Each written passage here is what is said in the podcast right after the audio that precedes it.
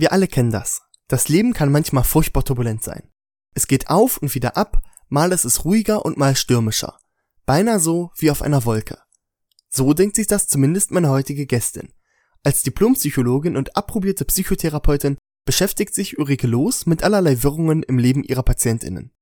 Jetzt möchte sie ihr Wissen auch außerhalb ihrer Praxis weitergeben. Dabei ist ihr erstes Buch aber keineswegs ein trockener Ratgeber. Im kleinen Traktat für Wolkenreisende geht es um Lebenskunst. Es geht um Philosophie, um Träume und selbstverständlich auch ein wenig um Wolken. Metaphorisch untermalt und begleitet von den Illustrationen von Katja Enders-Plate. Doch welche Bedeutung die Wolkenreise für Frau Loos hat und wie sie auf dieses Motiv kam, das kann sie euch jetzt selbst erzählen. Mein Name ist Anton Meyer und ihr hört Edition Hamuda trifft. Heute Ulrike Loos.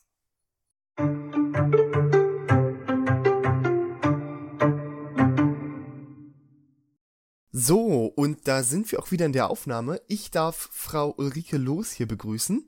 Und ja, hallo Frau Loos. Hallo, Herr Meier. Dann kommen wir gleich zur ersten Frage. Wie kam Sie eigentlich auf das Motiv der Wolkenreise? Ja, äh, ich weiß es gar nicht mehr ganz genau. Ich glaube eigentlich beim Spinnen, so, so im spielerischen Moment und wohl auch mehr so aus der Lust am Leichten. Ja, also Wolkenreisen sind ja sind ja träumerisch, sind auch ein bisschen abenteuerlich, ja, so, die entheben uns aus den Niederungen unseres Alltags und das gefällt mir daran sehr gut. So, das, dieser Blick von oben aus der Entfernung, das mag ich sehr. Ich, ich steige auch gerne auf alle möglichen Türme, weil äh, ich finde, so ein Blick von oben hilft uns immer, so die nahen Dinge aus einer anderen Perspektive auch mal zu sehen und vielleicht auch anders zu werten, so Prioritäten nochmal neu zu sortieren. Und ich finde, wir sollten uns das ruhig immer mal wieder erlauben. Und das war so mein Spaß daran. Das, das klingt jetzt ja aber beinahe schon so, als ähm, hätte dieses Motiv auch in ihrem eigenen Leben eine kleine Bedeutung. Gibt es da irgendwas? Ja, auf jeden Fall. Also so eine Assoziation, die wir zu Wolken haben, ist ja immer auch was, so was Kuscheliges, Weiches. Und ich könnte sagen, insofern ist mein Wolkenmotiv vielleicht auch so was wie ein Bekenntnis zu meinen eigenen emotionalen Bedürfnissen. Also ich empfinde auch den Himmel als solchen oft als sehr tröstlich, weil äh, das ist so eine Weite, die uns alle hier auf der Erde umfasst und es ist so viel Licht und Licht ist in meinem Erleben auch Hoffnungsträger schlechthin. Und ich merke immer wieder, dass ich eigentlich alle Himmelsphänomene sehr mag, alle, in allen Erscheinungsweisen. Also sowohl den klassischen Himmelblauhimmel, so mit Schäfchen oder Schleierwolken, genauso wie so diese orgiastischen Entladungen in den Unwettern und in den Gewittern. Also wenn, wenn es richtig blitzt und donnert, wie so im griechischen Mythos, dann Zeus wütend seine Blitze schleudert. Ich finde, das sind auch so emotionale Entladungen in diesem Mythos, die sowohl natürlich Unheil bringen können, aber auch eben Reinigung bedeuten können und Klärung bringen. Und das mag ich. Und äh, auch wenn es Blitze sind, Zeus schmeißt mit Licht. Finde ich gut. Ja. Und dann ist da noch so, so, dieses Thema Leichtigkeit, ja, also dieses Motiv des Schwebens auf Wolken. Das verbinde ich vor allem damit auch, dass eben etwas Schweres leicht wird. Und ich arbeite ja mit Menschen, denen es äh, zeitweise auch nicht so gut geht. Und da ist oft viel Schwere. Und ich selbst kenne das auch, so Zustände von Schwere, Melancholie. Und deshalb war es mir ein Bedürfnis und ich etwas Leichtes zu machen, so daneben zu setzen und äh, den Bezug zum, zum Leichten eben auch zu suchen. Und ich finde, das ist auch ähm, in den Büchlein gut gelungen, gerade auch durch die Zusammenarbeit mit der Katja Enders-Plate, die all diese Texte so in so ganz luftiger und freier Weise so schön illustriert hat. Ja, und jetzt haben Sie es eben schon erwähnt, ähm, dass Sie ja häufig mit Menschen arbeiten, denen es gerade nicht so gut geht, für die es gerade nicht so leicht ist und so überhaupt, man hat es eben schon gehört, ähm, bei dem Motiv, da geht's um Leichtigkeit, da geht's um Hoffnung, ähm, da geht's um Freiheit. Jetzt sind Sie ja auch Diplompsychologin. Haben Sie da nochmal besondere Ambitionen? Ähm, naja, also es soll jetzt kein psychologischer Leitfaden für seelisches Wohlbefinden oder so für Krisenbewältigung sein. Ja? Also ich denke, dieses Traktat kann vielleicht unter Umständen dem einen oder anderen auch ein bisschen Mut machen, sich so um das zuversichtlich zu kümmern, was das eigene Leben reich macht und ähm, eben zu dem ganz eigenen Leben macht. Also um das sich zu kümmern, was mir wichtig ist, was Freude macht. Und vielleicht kann auch im zweiten Teil so diese Tipps zur Notfallüberlebenshilfe, vielleicht können die auch ein bisschen helfen, den Blick nochmal zu weiten über den momentanen Katastrophenmodus hinaus, also sich für Hilfen zu öffnen, sich an die eigenen Fähigkeiten zu erinnern, daran, dass man nicht alleine dasteht. Das ist ja ähm, in diesem Bild aus den Wolken zu fallen, aus allen Wolken fallen, das ist ja so synonym für Desillusionierung. Also auch so eine Art verblüffte Enttäuschung, aus der Täuschung zu fallen, ist ne, meistens schmerzhaft, aber zuweilen geht es gar nicht anders. Es ist notwendig, es ist letztlich oft auch heilsam. Und auf der anderen Seite ist es wichtig, im Leben auch in der Freude, im Wohlbefinden sein zu dürfen und eben darauf Acht zu geben, dass man sich das erhält mit den Mitteln, die uns dafür zur Verfügung stehen. auch dafür steht das Bild des Wolkenreisens für mich als Psychotherapeutin. Es ist ja so bekannt, also wenn wir die Depressionsforschung ansehen, dass ein ganz ausgeprägt realistischer Blick auf die Welt äh, mit Depressivität, also zumindest mit einer leichten Depressivität korreliert. Und wenn wir uns den Zustand unserer Erde ansehen und wenn wir uns die Nöte und das Elend von Menschen in einigen Regionen wahrnehmen, dann wundert das auch nicht. Aber um uns wohlzufühlen, brauchen wir hin und wieder tatsächlich so eine gewisse, naja, ich nenne es mal Ignoranz im Sinne von Ausblenden, also ein bisschen rosa in der Brille. Und das ist auch total legitim. Und es bedeutet eben nicht, sich nicht um all die anderen Dinge zu kümmern, sondern es soll eigentlich dazu beitragen, uns gerade die Kraft und die Zuversicht zu ermöglichen, um aktiv zu werden. Das wäre so ein Wunsch. Ach so, also ist es tatsächlich so, ähm, äh, dass sie sagen, dass, sage ich mal, so ein bisschen Träumerei und ähm, ja, wie sie es eben auch schon gesagt haben, ein Stück weit auch Dinge ausblenden zu können, auch durchaus dazugehört. Ja, unbedingt. Ich glaube, das ist wichtig, um sich selber immer wieder auch zu stärken in den Nischen unseres Wohlbefindens. Ja.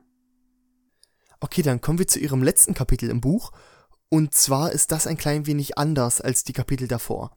Ähm, für die Zuhörerinnen und Zuhörer, die das Buch noch nicht gelesen haben, die Kapitel sind alle, ich sag mal, in einer ganz bestimmten Form geschrieben. Das erinnert stark an Lyrik, das heißt, es sind alles kurze Verse, kurze Abschnitte, ähm, vielleicht so aus fünf bis sieben Zeilen. Und das letzte Kapitel ist anders, denn in diesem Kapitel geht die Form eher Richtung Prosa. Das Ganze wirkt eher wie ein Kommentar. Und da haben sie auch einige AutorInnen erwähnt. Und was mich jetzt interessieren würde, ist, inwiefern haben diese AutorInnen ihr Bild der Wolkenreise verändert, beeinflusst und inwiefern kam es vielleicht auch manchmal vor, dass diese, dass dieses Bild der Wolkenreise nicht immer funktioniert hat. Ja, naja, der letzte Abschnitt ist ja so sowas wie ein Nachwort, ja, also so ein, begleitendes äh, Nachwort, ähm, ne, Sie haben so von Kapiteln gesprochen, sind es eigentlich gar nicht, sind im Grunde ja drei Teile. Es sind so diese Tipps, ne, wie bleibe ich auf der Wolke oben, wie kann ich mir das erhalten? Und das die zweite Abschnitt ist so, was mache ich, wenn ich ins Fallen komme, ne, ins Tode? Was können so ne, Überlebenshilfen sein? Und das dritte ist eben so dieses, ja, so was Essayistisches, ne, so ein Wolkenessay. Ne? Und da beziehe ich mich auf ähm, Philosophen, auf Religionen, auf mythische Erzählungen der Völker, die ja immer schon den Himmel betrachtet haben. Also dem Himmel wird immer Bedeutung beigemessen in sehr unterschiedlicher Weise. Und ähm, die Philosophen, die also in diesem Nachwort des kleinen Traktats erwähnt sind, die haben uns, wie viele andere auch, einfach auch neue Sichtweisen aufgezeigt in unserem Blick auf die Welt und in unserem Blick auf uns selbst. Also vielleicht als Beispiel mal, äh, Sartre wird erwähnt ne, und die Existenzialisten um ihn herum. Das sind natürlich ähm, die Leute, die auch die existenziellen Ansätze in der Psychotherapie mit gefördert haben, ne, also deren Entwicklung, so wie zum Beispiel auch ähm, der im Buch auch erwähnte Viktor Frankl oder auch Jalom vertreten. Also die haben das erst denkbar gemacht, dass es möglich ist und auch wichtig für ein gelingendes Leben äh, als diese Arbeit zu tun, dass man dem eigenen Leben selber Sinn und eine Richtung gibt, dass man also sich selbst einen guten, einen passenden Platz in der Welt geben muss und für das eintreten muss, erstens, was einem wichtig ist, aber auch für das, was man natürlich braucht. Und dass man die Verantwortung, wir alle, dafür in die eigenen Hände nehmen sollte und auch darf und auch kann und sich den Raum dafür eben auch schaffen darf. Und ähm, die Dichter und auch die Wissenschaftler, die erwähnt sind in diesem Essay, das sind auch immer wieder Leute, die das Wolkenreisen in ihrer Arbeit ganz besonders beeindruckend kultiviert haben. Also beim Denken, beim Fortentwickeln, beim Spinnen, beim äh, auch ein bisschen, manchmal auch ein bisschen wahnsinnig sein mit diesen schönsten Ergebnissen, die einerseits sehr klar sein können, andererseits auch wolkig sein können, wie es im Fall von Dichtung ja oft ist. Also das sind alles Leute, die irgendwie, ne, die, die mir da einfach auch, naja, ein bisschen entgegengepurzelt sind bei meiner Beschäftigung mit dem Thema Wolken. Jetzt ist das mit der Wolkenreise aber natürlich ein Bild. Und was ich mich jetzt frage, ist, hat das immer gepasst? Oder haben Sie auch mal einen Autoren oder eine Autorin gelesen, wo Sie gesagt haben, ja, dem stimme ich vollkommen zu, aber ich weiß jetzt nicht genau, wie ich das metaphorisch in der Wolkenreise einbetten kann. Ja, klar. Also ich habe ja nun, kann ja nicht alles in das äh, Wolkenessay einbetten, was man so liest. Ne? Das würde ja überhaupt nicht, überhaupt nicht passen. Ne? So, also massenhaft. Ne? Und es geht ja auch nicht immer darum, alles in ein äh, Bild, was man gerade, mit dem man sich gerade beschäftigt oder mit dem man gerade arbeitet, einzubetten, sondern ja, wir sind ja in der glücklichen Lage, ganz, ganz viele Bilder zu haben, ganz, ganz viele Themen zu haben, die immer wieder auch in unterschiedliche Rahmen setzen zu können und neu betrachten zu können. Also insofern auf jeden Fall. Dann zu guter Letzt noch, ähm, hätten Sie vielleicht noch einen Tipp für alle Wolkenreisende? Auf jeden Fall sich immer wieder das, das Reisen zu erlauben, also immer wieder so ein bisschen das, das zu ermöglichen, so ein Stück Abstand zu nehmen von den eigenen auch Bedrängnissen, die wir im Alltag oft haben. Also sich auch irgendwie diesen, diesen Raum zu schaffen, Freiraum zu schaffen.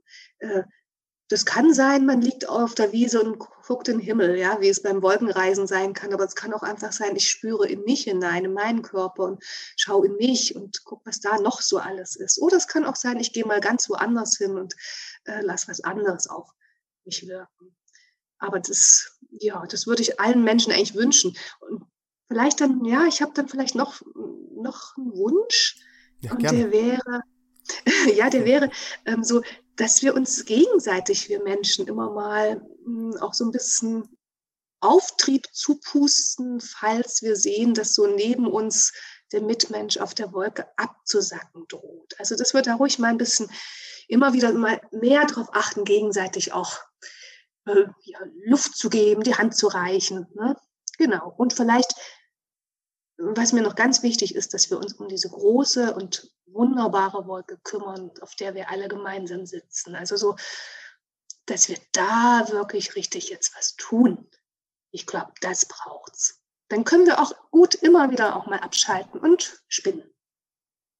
Ja, das ist doch ein schönes Schlusswort und damit würde ich mich auch verabschieden. Vielen Dank, Frau Los.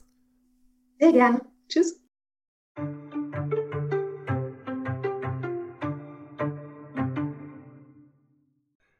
Kleines Traktat für Wolkenreisende ist seit Dezember 2020 im Buchhandel oder der Verlagsseite der Edition Amuda erhältlich.